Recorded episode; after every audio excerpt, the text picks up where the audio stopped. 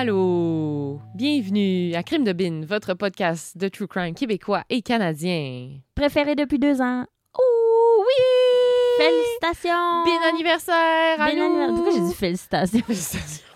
Bin anniversaire à nous!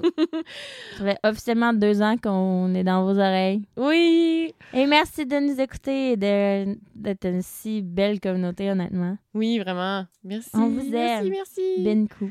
Oui, on vous aime, Binkou. Je vais m'habituer un jour à dire des jeux de mots avec Bin.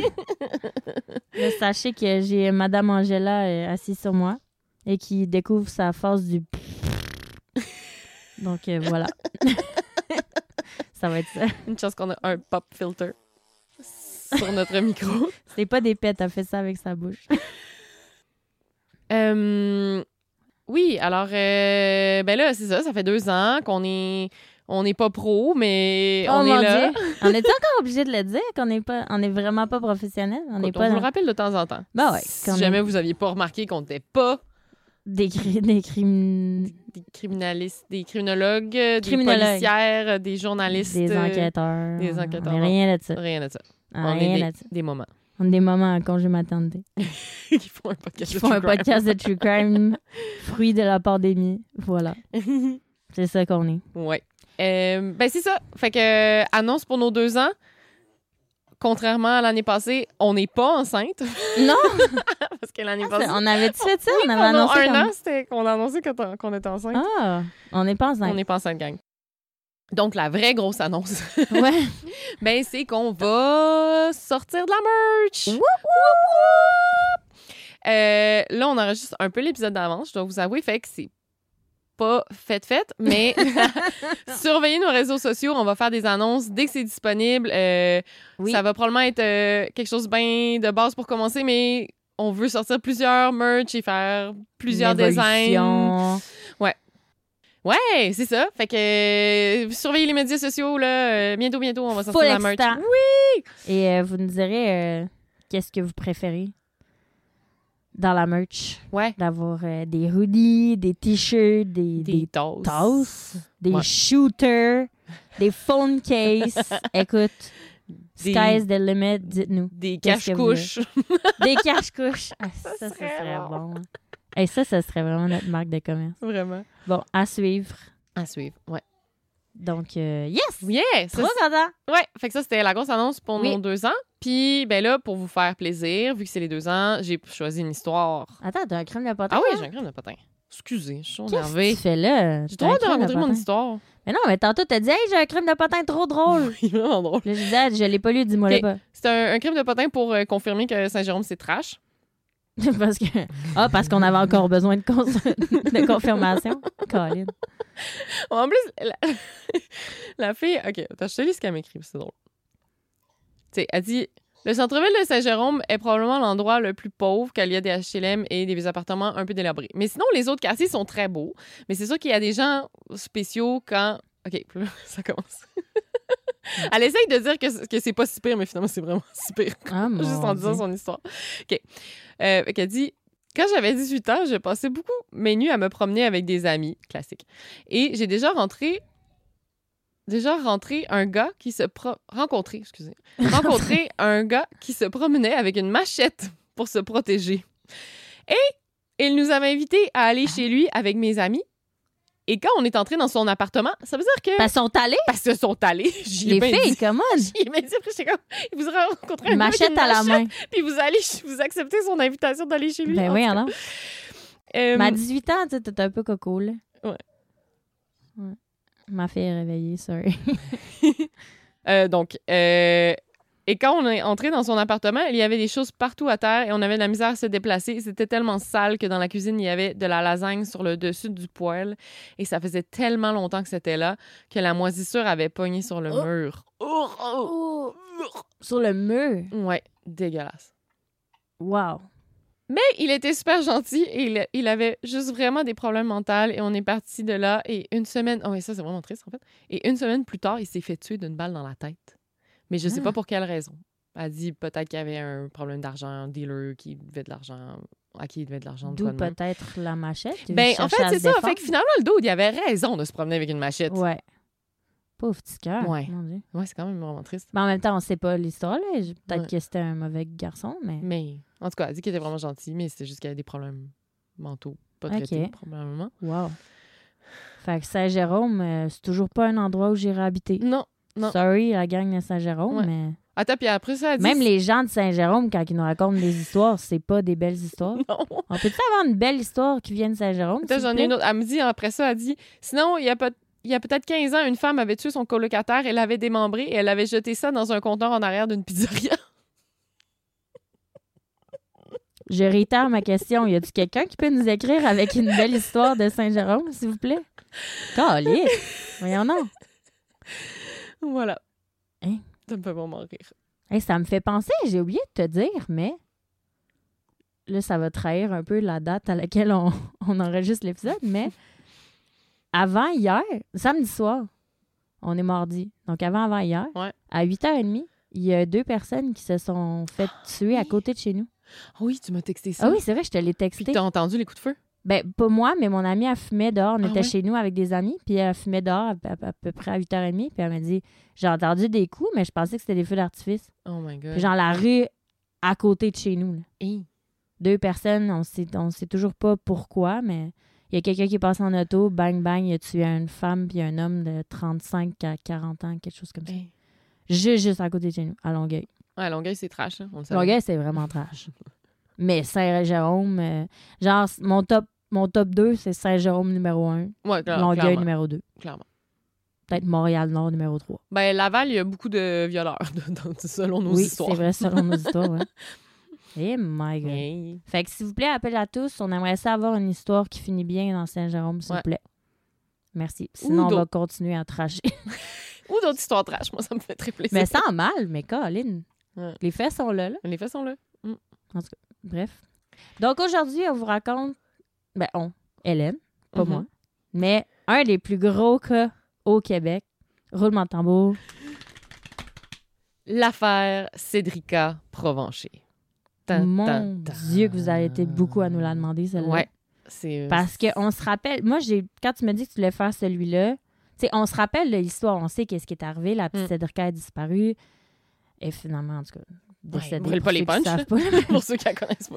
Sorry, mais euh, on ne on connaît pas, ben, en tout cas, moi, dans mon cas, je connais pas extrêmement tous les détails. Non, moi non plus, je connaissais vraiment pas les détails, en fait. Fait que j'ai comme pas fait de recherche, fait que j'ai hâte d'entendre l'histoire au complet, en fait. Ouais. Fait que vous, en tout cas, euh, si vous êtes québécois, vous en avez entendu parler. Oui. Sauf si vous avez habité dans une caverne, comme Mel pour le, le truc de l'Halloween du samouraï. J'avais pas de télé, puis j'avais pas de routeur encore, quand je venais de déménager.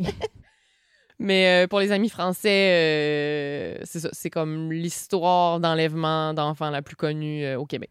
Mm. Vraiment, vraiment, vraiment. Ça fait pas tant longtemps. C'était Mm. quelles années? C'est euh, 2000, 2007. 2007.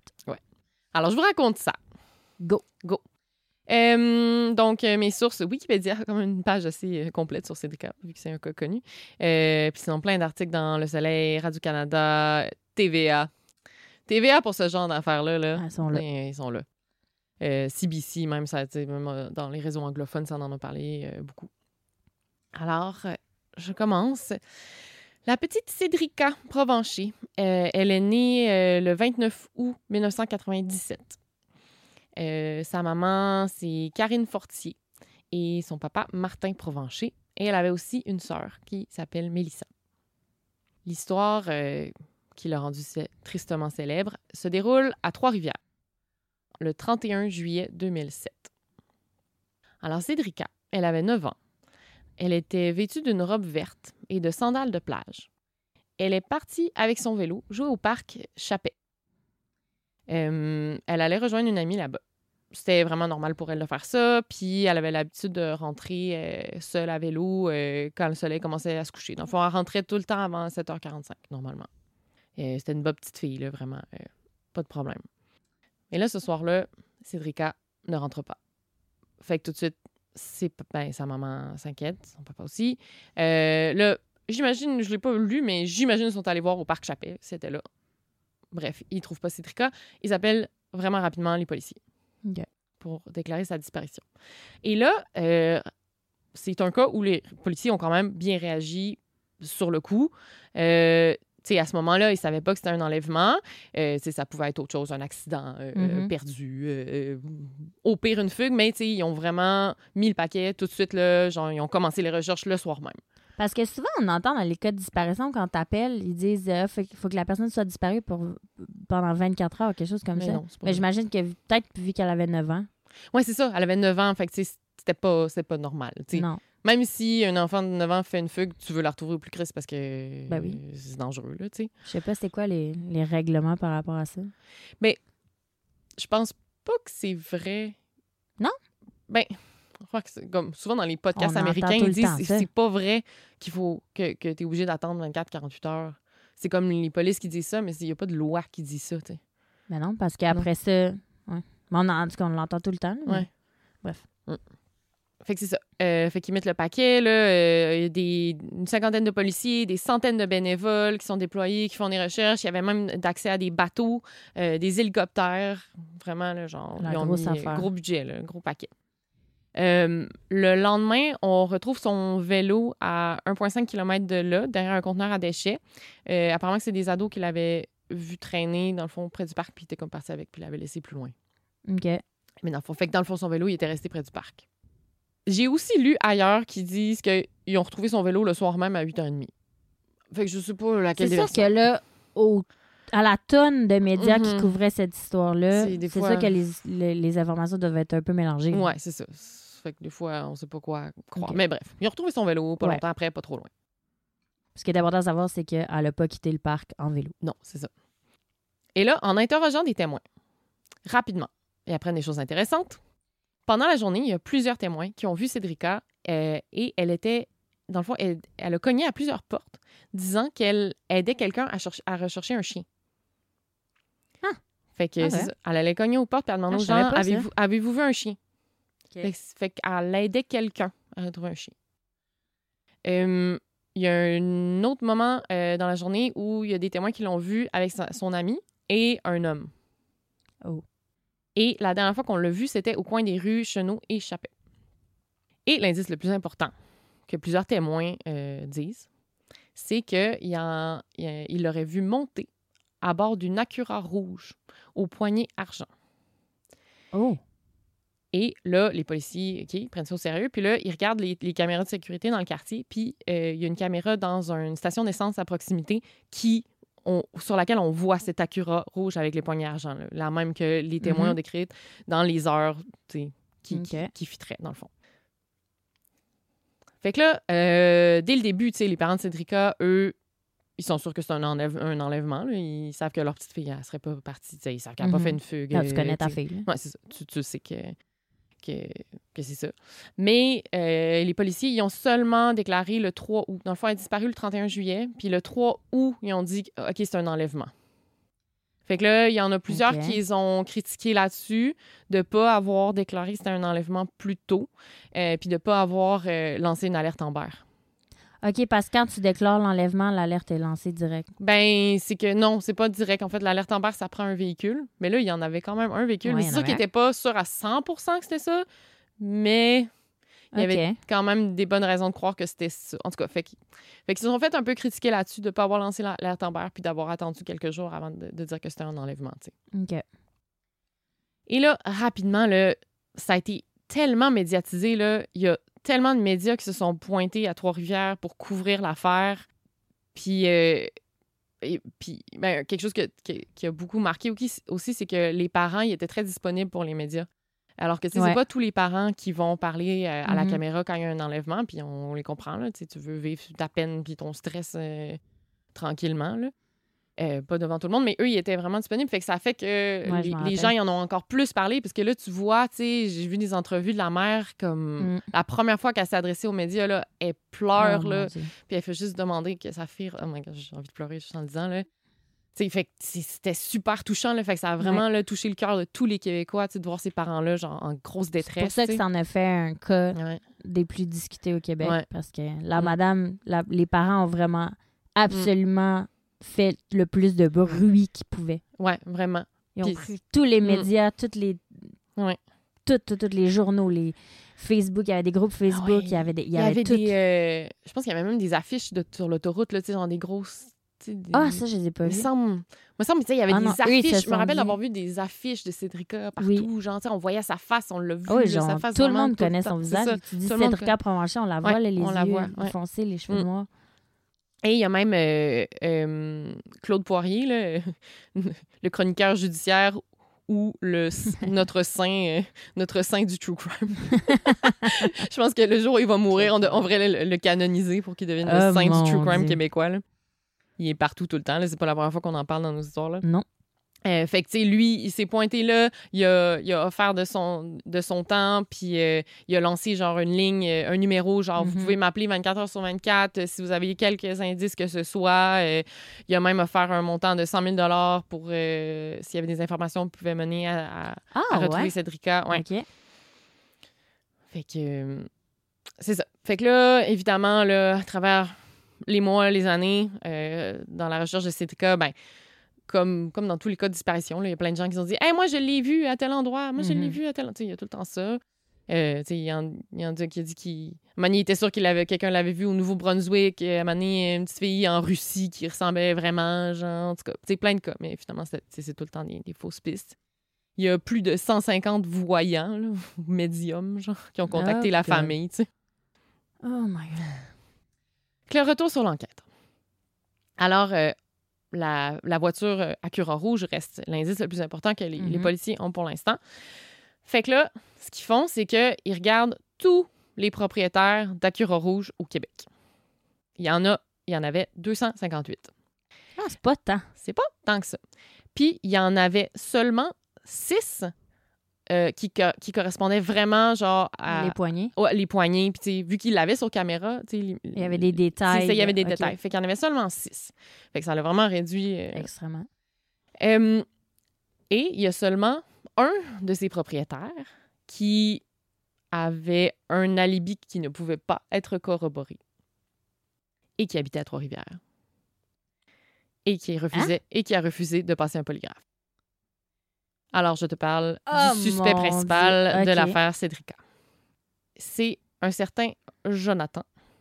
Il a 36 ans.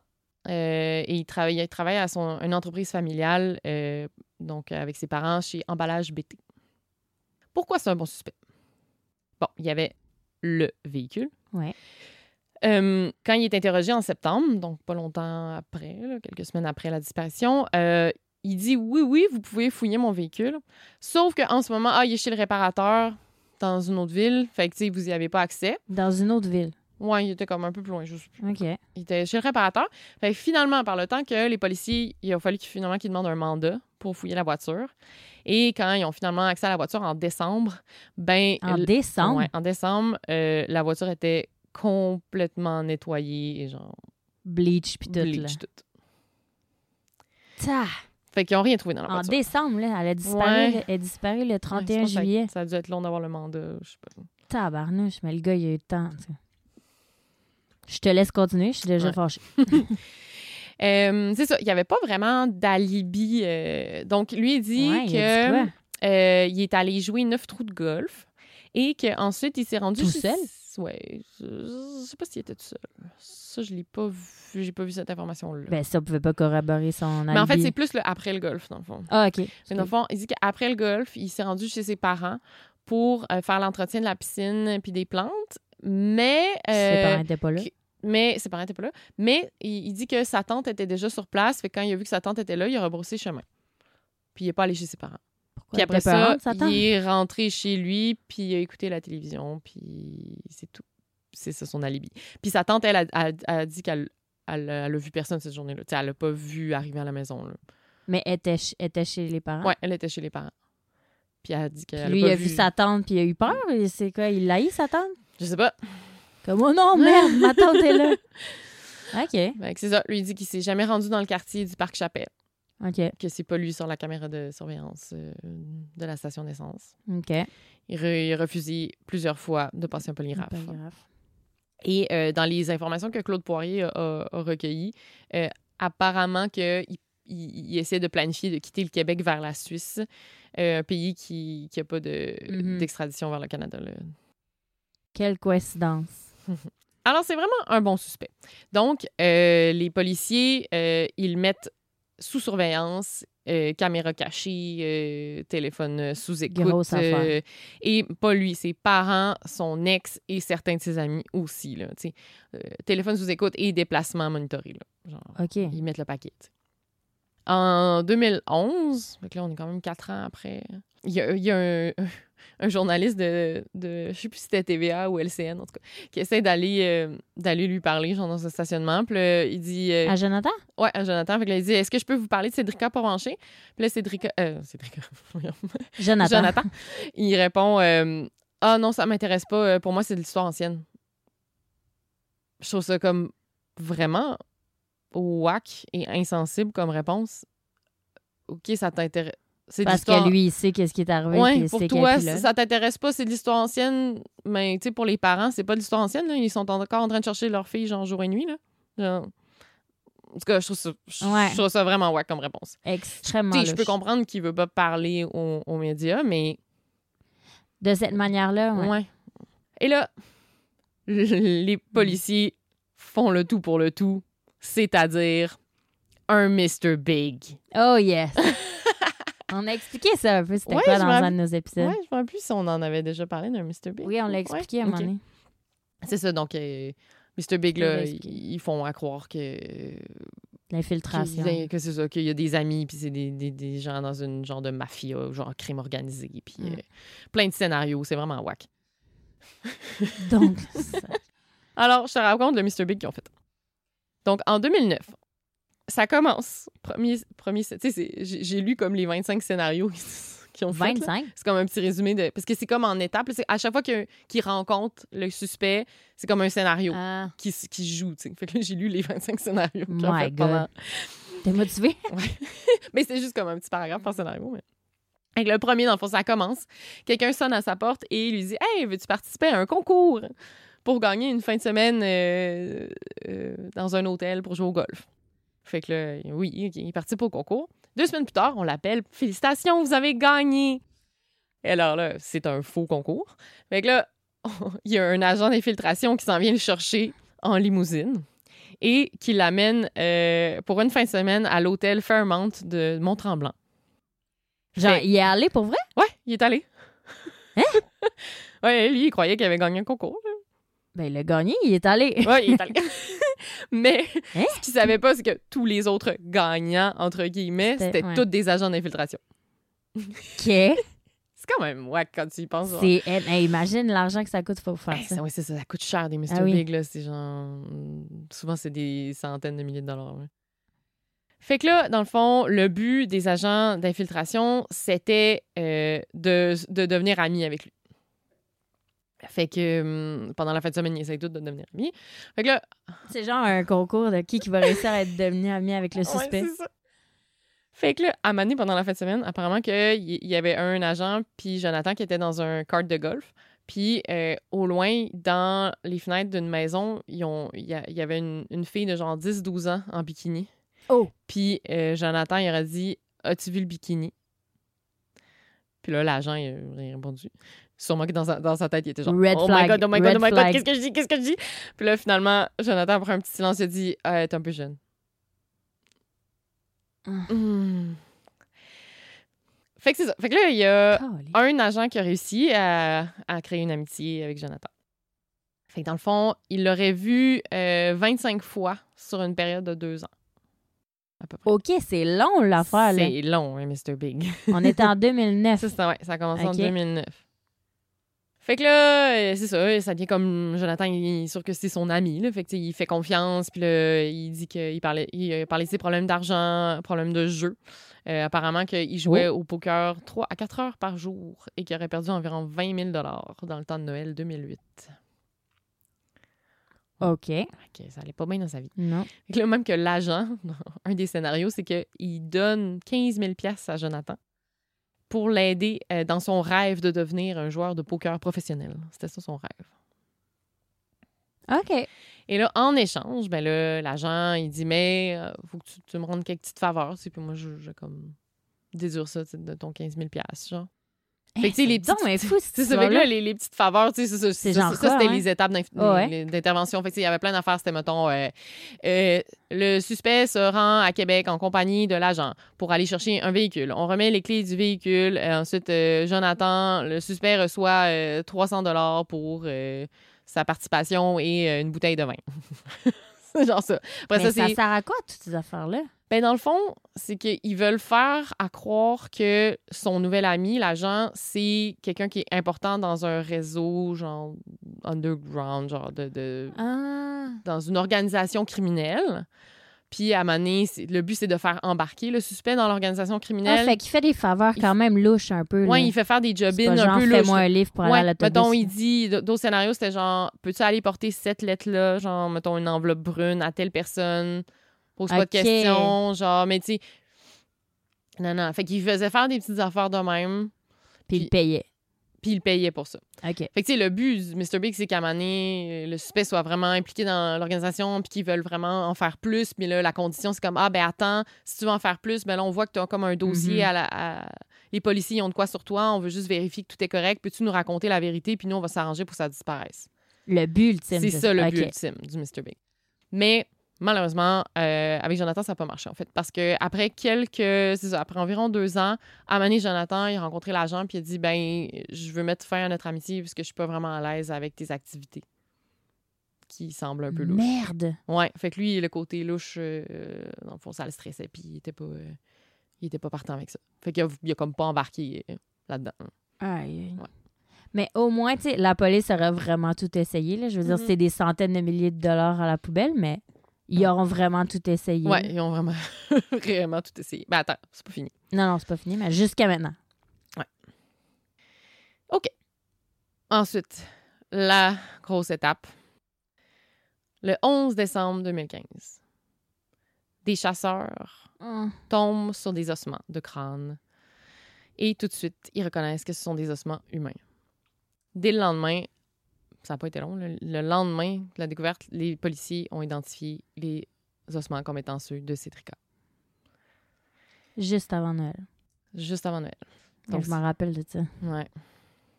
Fait que j'imagine que c'était probablement par euh, truc dentaire, là, empreinte euh, dentaire. Ouais, Parce que dentaire. ADN, ça a sûrement pris plus de temps qu'une Mhm. journée. là. Euh, fait que ces ossements-là ont été découverts dans un secteur boisé en marge de l'autoroute 40 Est, près de la sortie 210 à Saint-Maurice. Fait que c'est comme sur la 40, juste après Trois-Rivières, mettons, Ah, quand tu t'en vas vers Québec. Ouais. là. Ouais. C'était à 15 km du dernier endroit où elle a été vue. Le parc Chappet. Ouais, fait que bon, au moins les parents ont eu une Closure. réponse, là. Mais Euh, quand même, 2007 à 2007, 2015. C'était plusieurs Huit ans. huit ans après. Ouais. Huit ans d'angoisse à ne pas savoir. L'enfer. Euh, donc, la découverte du corps met beaucoup de pression sur les enquêteurs pour essayer de fermer l'enquête. Parce que là, ça longtemps que c'est ouvert, c'est tellement médiatisé. Les gens sont comme, OK, vous avez le corps, le go, go, go, genre, fermez-moi ça. Fait que là, ils essaient de mettre le paquet parce qu'ils sont convaincus que c'est Jonathan. Il y a comme un témoignage. Je sais pas si il faut le prendre au sérieux. Ben, oui, il faut le prendre au sérieux, mais est-ce que ça a rapport? Bon. Il y a un témoignage d'un un, un camionneur, Richard Leclerc, qui dit qu'en 2009, donc ce serait deux ans après l'enlèvement de Cédrica, euh, justement, sur la 40, proche du kilomètre 222, son corps a été retrouvé au kilomètre 210. 210. Euh, il a vu un homme arrêté sur le bord de la route. Puis là, lui, il s'est arrêté en se disant l'homme, il est sûrement en panne. Euh, puis quand il a comme approché, il avait l'impression que l'homme il était en train de s'adresser à quelqu'un dans le bois, mais qu'il ne voyait pas. Le camionneur, il voyait pas qui qu'il y avait dans le bois, mais il a comme l'impression que l'homme, il parlait à quelqu'un dans le bois. OK. Puis là, euh, fait que l'homme, il est comme venu sur le marchepied du camion, puis il a fait comme euh, OK, qui, qui t'a demandé de t'arrêter? Puis là, le camionneur était comme Ah, ben, personne, là, je me suis arrêté, je, nice. je ben, je pensais que t'étais en panne. Puis là, non, non, euh, je suis pas en panne, euh, je connais bien ce secteur-là, j'ai pas besoin d'aide. Puis il fait comme OK. Puis là, il est parti. Il est parti. Puis c'est après, quand il a vu Jonathan à la télé, il a fait comme c'est lui. C'est lui que j'ai vu. Puis y ça. une voiture rouge? Euh, On sait pas. Dans l'entre le bout d'entrevue que j'ai vu, je, je- il l'a pas mentionné. Il a quand même reconnu le gars, là. Il Ouais. l'a quand même identifié. Mais bon, tu sais, ça reste un témoignage, euh, tu sais, c'est- jamais 100 là, les témoignages, euh, tu peux te tromper de personne, là. Mais bon, Puis ce serait quand même deux ans après son enlèvement. Fait que, tu sais, est-ce qu'il l'aurait gardé en vie deux ans? Tu sais, je sais pas. Tu sais, c'est quand même Oh my intense. En tout cas, God. je sais pas. OK, ce témoignage-là. Alors là, la police met le paquet. Le 29 août 2016. Donc, euh, Huit mois après avoir trouvé Ouais. le corps? Ouais, huit mois après le corps. Euh, Jonathan est arrêté et accusé de six chefs d'accusation en lien de possession et de distribution de pornographie juvénile impliquant des enfants de 8 à 12 ans.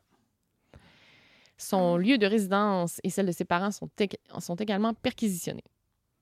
Là, youpi, on se réjouit qu'il soit arrêté. Attends un peu. Ah. Ouais, c'est fâchant. Le 12 octobre 2018, donc euh, deux ans après les accusations, le juge Jacques Lacourcière rejette les accusations et l'acquitte avant même le début du procès, Avant? puisque la preuve contre lui a été obtenue de façon illégale. Je te raconte Ah. comment? OK. Là, malheureusement, les policiers, dans leur. Ils ils étaient tellement pressés d'accumuler des preuves puis de l'arrêter qu'ils ont fait ça un peu tout croche. Et là, ça leur pète d'en face. Parce que dans le fond, deux jours après la découverte du corps, là, il était comme sous pression, les policiers ils ont, ils ont contacté Facebook. Ils ont demandé euh, à Facebook de leur donner les adresses IP utilisées par Jonathan. Mais ils l'ont fait avant d'avoir le mandat. Fait que, dans le fond, là.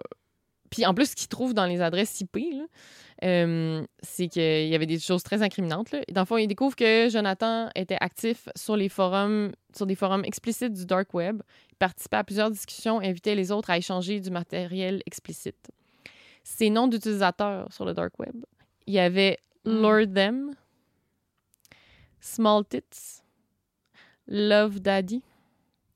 Traders et I Want Pics. Ah.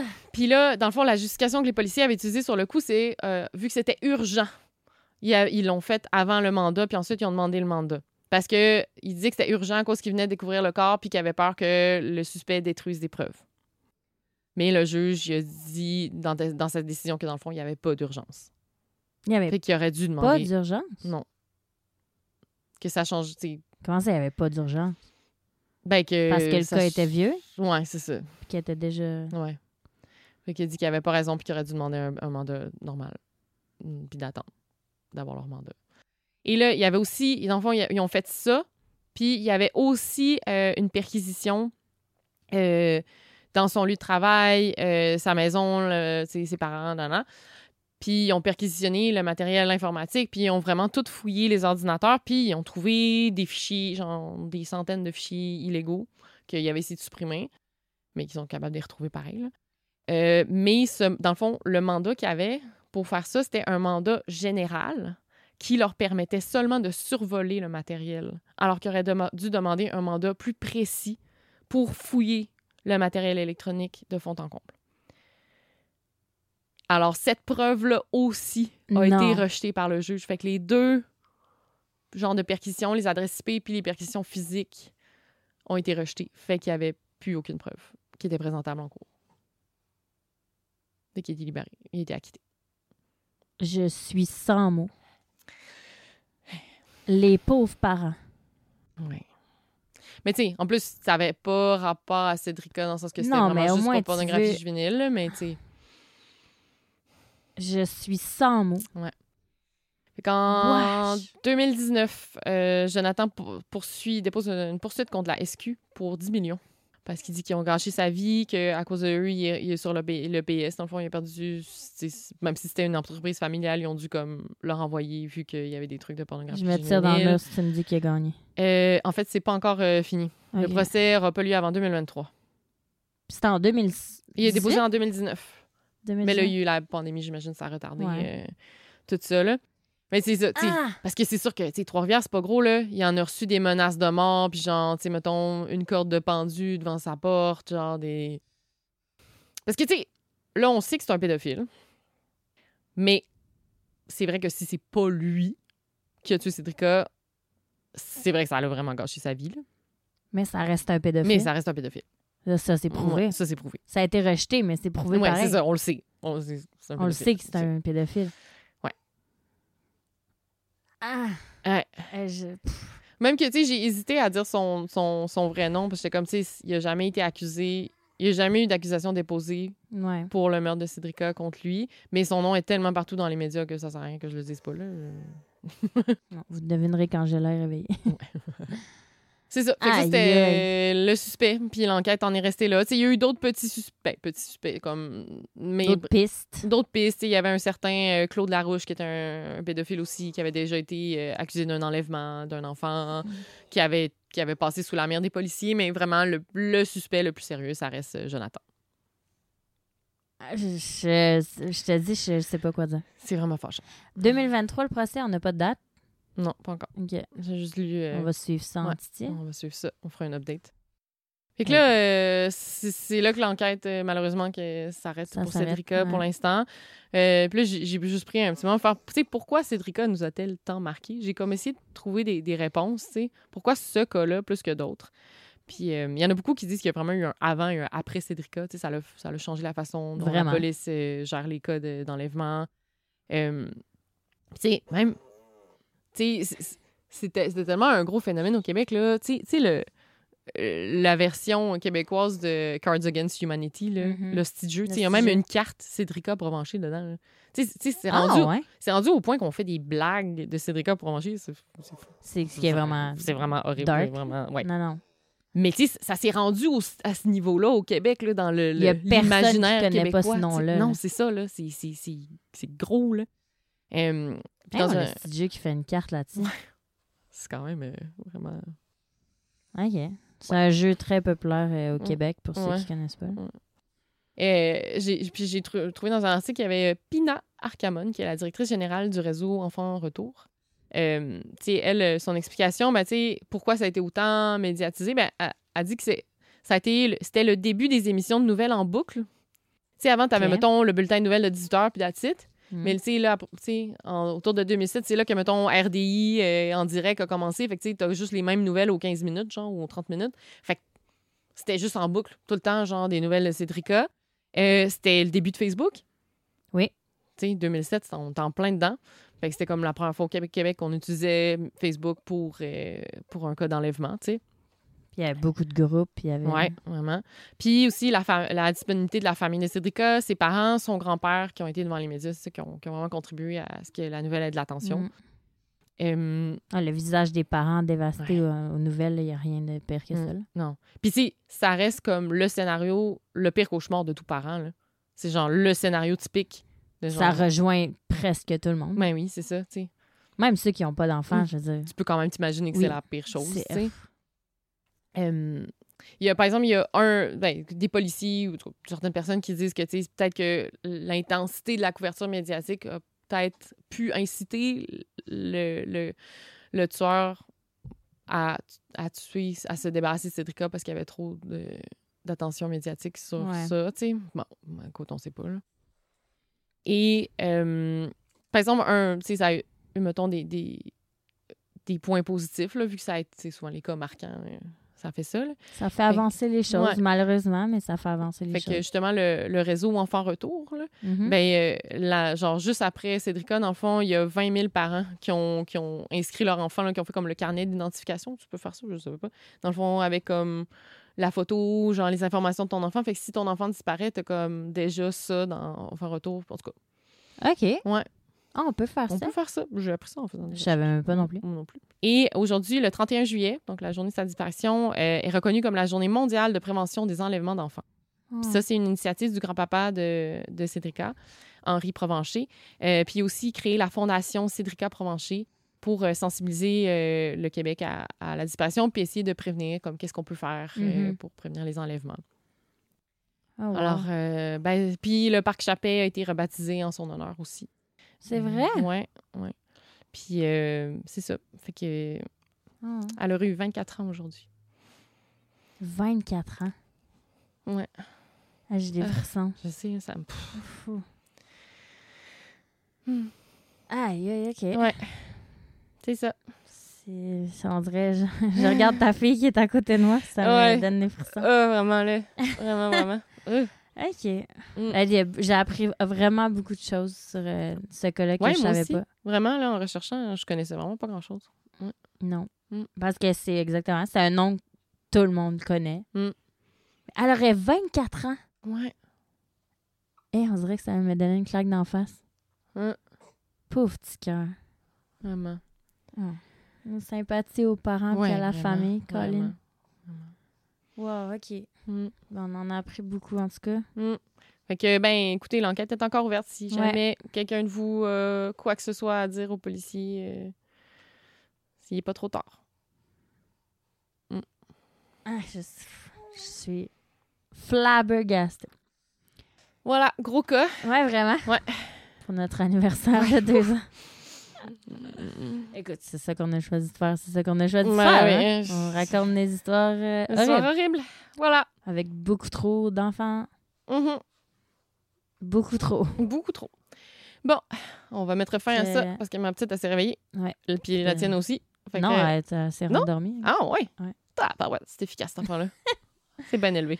Eh boy, fait que euh, dans deux semaines, on se revoit pour euh, l'Halloween. Oui, pas trop tard. Envoyez nous vos histoires. Ouais. Go, go, go. Puis euh, notre euh, Patreon exclusif sort. Oui. Semaine pro? Semaine. Écoute, on est en ben- avance, fait que Non, pas long. fidèle à nous-mêmes, on est un peu euh, n'importe quoi. Donc, Ouais. euh, ça sort quelque part en octobre. Ouais, fin octobre. Je pense le 24 octobre. Donc, semaine prochaine. Genre. On est un peu mêlés là. On est un peu mêlés, on a juste un peu Mais on, on a fait des contenus exclusifs puis on vous les, On vous les donne. on vous les Hein? donne. Fait que euh, merci beaucoup à tous ceux qui se sont inscrits sur notre Patreon encore une fois. On en a vraiment de plus en plus, je Oui, hey, merci ouais. tellement. Fait que ça nous motive, puis ça nous donne aussi euh, du budget pour euh, faire un peu plus ouais. de choses et de beaux projets Ben oui, à ça. venir. Mm. Donc, euh, à suivre. On vous tient au courant. Oui. Suivez-nous sur les réseaux sociaux. On vous adore, puis passez deux belles semaines et on se revoit à l'Halloween. À l'Halloween. Bye! Angela voulait dire bye-bye. Je What's so special about Hero Bread's soft, fluffy, and delicious breads, buns, and tortillas? Hero Bread serves up 0 to 1 grams of net carbs, 5 to 11 grams of protein, and high fiber in every delicious serving. Made with natural ingredients, Hero Bread supports gut health, promotes weight management, and helps maintain blood sugar. Hero also drops other limited edition ultra low net carb goodies like rich, flaky croissants and buttery brioche slider rolls. Head to hero.co to shop today.